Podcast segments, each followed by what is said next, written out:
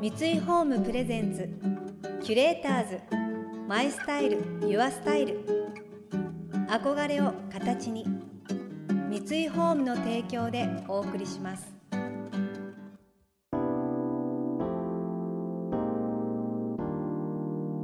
溢れる情報の中で確かな審美眼を持つキュレーターたちがランデブー。今日のキュレーターズは鳥羽周作です。三笘愛です想像力を刺激する異なる二人のケミストリー。三井ホームプレゼンツキュレーターズマイスタイルユアスタイル。ナビゲーターは田中れなです。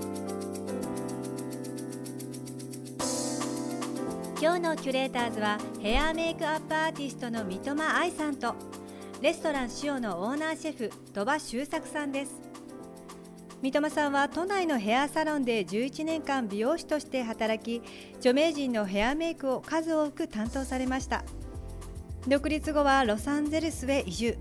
現在はインスタグラムを通してメイクやヘアアレンジを定期的に発信しています。ナチュラルな雰囲気の中にもモードが香る独自のセンスが人気となり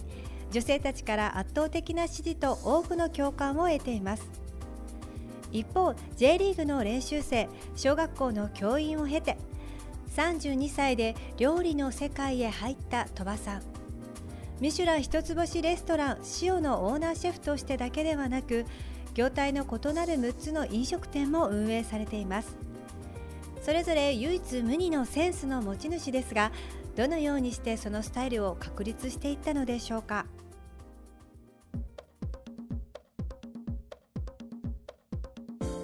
そのセンスって実際どうやって磨けばいいってなんか、例えば今日聞いてる人にどうやってやったらそういうセンスって磨かれるんですかみたいな人って多分いっぱいいると思うんですよ。僕もなんですけど。い。やなんか今まで自分がやってきたことっていうのはでも本当にずっとこうなりたいって思い続けてあとは今と昔のファッションって私全然違うんですけど、うん、そうですね。はい。違うんですよ、なんですけど、まあ、当時多分18年ぐらい前のファッションはもう本当に好きな格好をしててすごいとんがった格好をしてたんですけどただちょっとその時の気持ちに今は近いっていうかこうやっぱりその時のファッションをすごい初めて勉強したりとかその上の先輩たちから教わったブランドとかをすごい網羅していろんなところに行ったりしてたんですけどやっぱり今思うのはやっぱ雰囲気ある人ってこうすごい深いんですよね。そのファッションの例えばブランドとかの一つのしてもこうこのブランドはこの人がデザイナーでとかやっぱりこう物事をすごく深く捉えてる人ってすごい雰囲気あるなっていうふうに気づきだからいろんなものが一緒なのかなって思ってます。例えばアートにしてもそのものの美しさはこう何がベースになってるんだろうとかだからこう私がすごい結構奇抜な格好とかを選んだりとかするんですけどやっぱその洋服に対してこうちゃんとそのデザイナーさんがゼロから作ってるものだったりとかデザインをどこかで真似したようなものをファストファッションみたいないろんなデザインのどこから見たことあるものを出してるブランドよりもあこれすごい新しいなとか新しいけどすごい洗練されてるなとか、どこでも見たことないものだなみたいなのを最近はすごい探すようになったって感じですね。だからそのアートとかいろいろなんかお料理でもそうですよねと思ってなんかいろんなものに共通点があるのかなって思います。僕話聞いてて、はいまずやっぱ自分自身をすごく俯瞰でこう捉えてて、はい、自分自身をよく知ってるってことはすごい大事だなと思って、はい、まあ自分を知ってるからこそみたいなのと、はい、あとそのファッションって僕もなんか結構なんか服の帯とか書かせてもらったことあるんですけど、はい、その服を着るのってデザインの話ももちろんあるんですけど、うん、なんかその服を着るっていうことのなんかスタンスの表明だったりとか、はい、まあそれはジュエリーもそうかもしれないけど、はい、やってる人のその志も含めて好きだからつけるとか買うとか、大人になると結構そういうの多くなってくるじゃないですか、はい、なんか、はい、だから、そね、そのスタンスの表明っていうか自分たちはこういう世界観の人たちが、あの好きだったりから僕も来ますとか、僕は結構そういう理由が多くて、まああとやっぱそのセンスって触れるしかないなと思うん。ですよね。えー、いろんなたくさんのものに触れる中で、はい。これが気持ちいいとか、はい。これが好きとかっていうのの取捨選択っていうのをたくさんしていくことでだんだん同じようなものがこうはい好きだなっていうのが出来上がっていくみたいなことで、なんかその一個一個の触れるものに自分の中でこう何を感じたかっていうストックの数がはい。センスになっていくのかなっていう話が思いましたね。キュレーターズ。マイスタイルユアスタイル。田中れながナビゲートしています東京 FM キュレーターズ。今日のキュレーターズはヘアメイクアップアーティストの三笘愛さんとレストラン塩のオーナーシェフ鳥羽周作さん。えー私が三笘さん素敵だなと思うのはやっぱり色使いですね。なんか三笘さんのセンススタイリングってとっても未来的だなって思ったんです。こうパッと見た時にあ他に見たことがないっていう。あこれがなんか未来の主婦像？あーなんかこうなってほしいなみんなって思ったんですよね。なんかファンタジック希望と言いますか。ちょっとしたアイラインの色だったり髪のカラーもすごい大きいと思うんですけどちょっとやっぱりでも先を行ってる未来系を表してくれてる三笘さんの魅力に、まあ、私がちょっとすっかり魅了されてしまったということですね。一方料理のみならず盛り付け店舗のインテリアや制服など丸ごとプロデュースされている鳥羽さん。そのセンスをどのように磨いていったのでしょうか？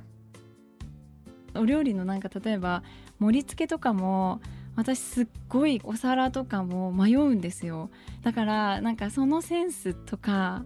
味のセンスとか鳥羽、さんはどういうふうに磨かれてるんです僕はかほぼ試作もしないし全部はい頭の中で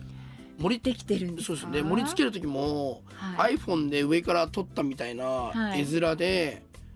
パッと頭の中でできたら盛り付けるって感じなんで、はいはいはいはいでも多分それ、れって昔の膨大のなんかこうデータというか、はい。このお皿にこういうふうに盛り盛りにしたら汚く見えちゃうっていうのを一回経験したらあやっぱりこれは合わないんだとかそういうのの似たようなのをたくさんはい持ってて、暑い時になんか冷たいスープ飲むと気持ちいいよねっていうのがあったりとかうん。なんかそういうやっぱ本当に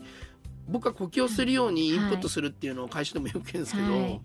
全部例えば今日のこの椅子のはい。クッションがよかがるのが気持ちいいなみたいな話とかあるじゃないですか,、はい。そういうのをなんか取っといて、はい。あじゃあなるほなんかどあの時のあれがいいからこれはいけんじゃんとか、はい。そんなことを毎日考えながら。なるほど。だからはい。コンビニのもの食べても、はい。あこの瞬間のこのアイスのこの感じは気持ちいいなとかやっぱどれかになんかいいとことか嫌なとこって絶対あるんで、はい。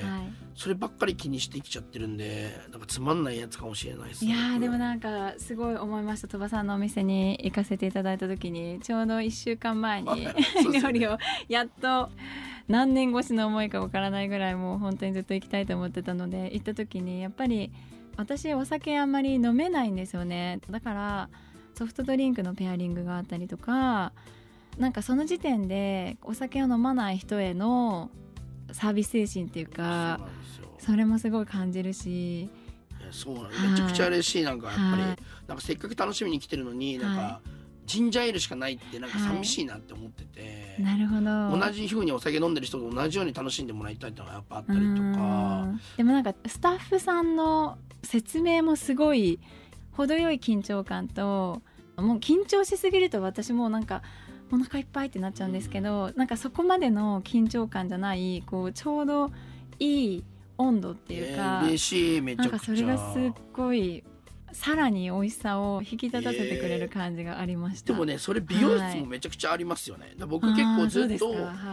美容室ってなかなか変えられないのって、はい。なんかそのカットがうまいとかもあるんですけど、うん。ここの信頼関係みたいのがあって新しいとこ行くと、はい。僕とかもう緊張しちゃうから、はい。汗かきすぎて、はい。おでこに切った髪が異常にくっつくみたいになっちゃうんですよ。わーってね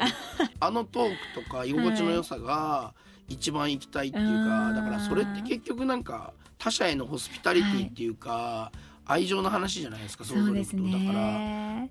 多分どの仕事にも共通してるところがあってそうですね。確かに。料理が美味しいだけだと難しいですもんね。その空気感が嫌だあと怖い後ろにずっと張り付かれて、はい。なんかそんなとこ行ったことないのにフォークこれかなみたいななっちゃったら嫌だ そうなんです。しそうなんですよね。めちゃくちゃなんか、はいおしゃれな人がわーって周りにいてめっちゃ見られてて、はい。自分そんなかっこよくないのにこの人またらなんかちょっと どう思われてるのかなって気になっちゃうしみどうたいな。思われてるのか。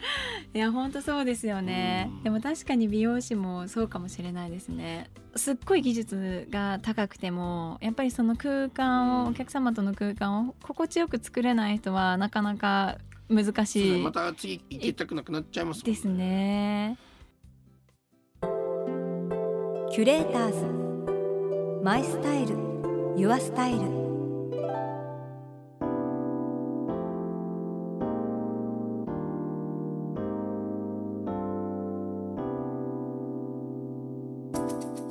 田中れながナビゲートしてきました三井フォームプレゼンツキュレーターズマイスタイルユアスタイル。今日のキュレーターズはヘアメイクアップアーティストの三笘愛さんとレストラン塩のオーナーシェフ鳥羽周作さんとのお話をお届けしました。いや最初にお二人がお話ししてたお洋服もそのただ着るだけじゃなくてそのデザイナーさんの哲学といいますかそのメッセージそのものをこう着ていく自分自身がまとっていくっていうそのファッションのあり方みたいなモノマネではなくて自分自身のセンスということを大事にした洋服の着方みたいなのをお話しされたと思うんですけどすごく勉強になりましたね。いいお話だなって。でもなんかそのブランドさんの、まあ、歴史だったりとかメッセージそのものを自分自身も取り入れて自分自身も高めていけるようななんかそういう洋服の着方っていうのはもしかしたら本当にこれからの時代、まあ、そういうことを自分っていうもの個人を大事にしていく自分を発信していくっていう時代にこうリンクしてるのかななんて考えさせられました。この番組では感想やメッセージもお待ちしています。送ってくださった方には月替わりでプレゼントをご用意しています。今月はフランス発ブロックメモで知られる RHODIA のゴールブックです。ゴールにたどり着くプランを手助けするノートでインデックスナンバリングページに加え自由にカスタマイズできる2種類のパーペチュアルカレンダーも完備。日々のノートとしても機能します。またインテリアライフスタイルなどあなたの暮らしをより上質にする情報はウェブマガジンストーリーズのエアリーライフに掲載しています。今月のリコメンドトピックはおうちで快適テレワークです。詳しくは番組のホームページをご覧ください。来週も引き続き三笘さんと鳥羽さんをお迎えしてそれぞれのクリエーションへの思いについてお聞きしていきます。それでは素敵な週末をお過ごしください。田中れなでした。三井ホームプレゼンツキュレーターズマイスタイルユアスタイル。憧れを形に三井ホームの提供でお送りしました。